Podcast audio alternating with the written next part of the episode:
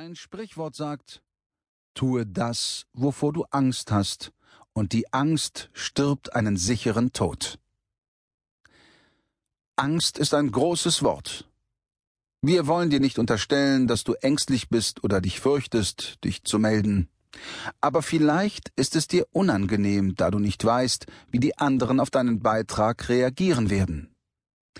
Viele Menschen fürchten nicht das Reden, sondern die Reaktion auf das Gesagte. Diese Furcht ist oft unbegründet, weil die Reaktionen meist positiv sind. Doch selbst wenn du negative Rückmeldungen erhältst, gibt es keinen Grund, sie zu fürchten.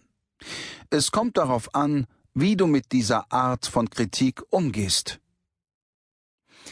All das hat mit Selbstvertrauen zu tun. Du benötigst das Vertrauen, dass das, was du zu sagen hast, gut ankommen wird, und du solltest wissen, wie du mit negativen Reaktionen deiner Lehrer und Mitschüler richtig umgehen kannst. Überlege dir, wie du dich fühlst, wenn dein Lehrer eine Antwort von dir erwartet, ohne dass du dich vorher gemeldet hast. Was geht in dir vor? Wie reagiert dein Körper? Das Schreckgespenst besiegen. Seit frühester Kindheit, wo man froh lacht, verfolgt mich dieser Ausspruch magisch. Man nehme ernst nur das, was froh macht, das Ernste aber niemals tragisch. Soweit die Worte des bekannten Komikers und Dichters Heinz Erhardt. Erkennst du dich wieder?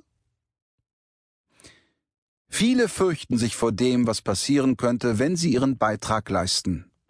Doch was kann eigentlich alles passieren? Und wäre das wirklich so schlimm?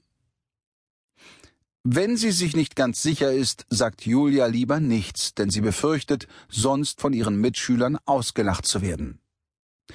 Lukas sagt nichts, weil die coolen Jungs in der letzten Reihe immer einen Spruch auf Lager haben.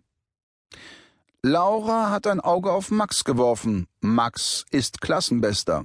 Etwas Falsches zu sagen wäre Laura so peinlich, dass sie lieber gleich den Mund hält. Tom sagt generell nichts mehr im Unterricht von Herrn Müller. Wenn es nicht stimmt, würde der ihm sowieso nur vorwerfen, nicht aufgepasst zu haben.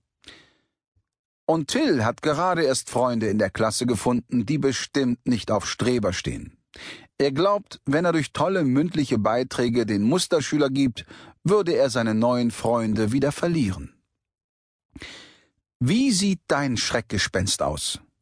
Was könnte dir alles passieren, wenn du dich mündlich beteiligst? Du kannst das Schreckgespenst besiegen, wenn du dir für das Wahrwerden deiner schlimmsten Befürchtungen